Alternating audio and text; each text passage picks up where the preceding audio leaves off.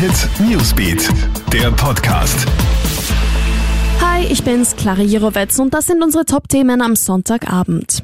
Nein zum Freitesten. Die Pläne der türkis-grünen Bundesregierung zum Freitesten am Ende des Lockdowns dürften wohl scheitern, denn die Opposition verweigert die Zustimmung. Nach der FPÖ haben nun auch SPÖ und NEOS klargestellt, dass sie das Vorhaben im Bundesrat blockieren wollen.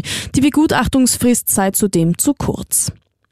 Wie werden sich die Weihnachtsfeiertage auf die Corona-Zahlen auswirken? Die maximale Inkubationszeit liegt bei 14 Tagen, womit die Effekte der Weihnachtsfeiertage erst Ende nächster Woche ablesbar wären.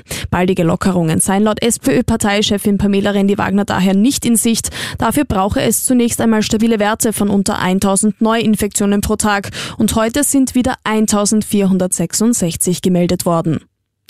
Wieder sind Ortstafeln in Österreich gestohlen worden, diesmal in der Gemeinde St. Corona am Wechsel in Niederösterreich.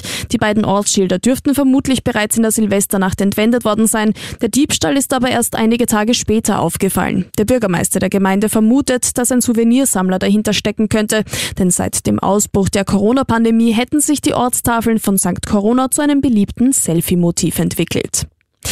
Greta Thunberg ist volljährig. Die weltberühmte Klimaaktivistin ist heute 18 Jahre alt geworden, was auch in ihrem Heimatland Schweden mit mehreren Rechten verbunden ist. Bei der nächsten schwedischen Parlamentswahl darf Thunberg zum Beispiel erstmals ihre Stimme abgeben. Auch Autofahren dürfte sie von nun an theoretisch. Einen Führerschein hat die junge Schwedin bislang aber noch nicht.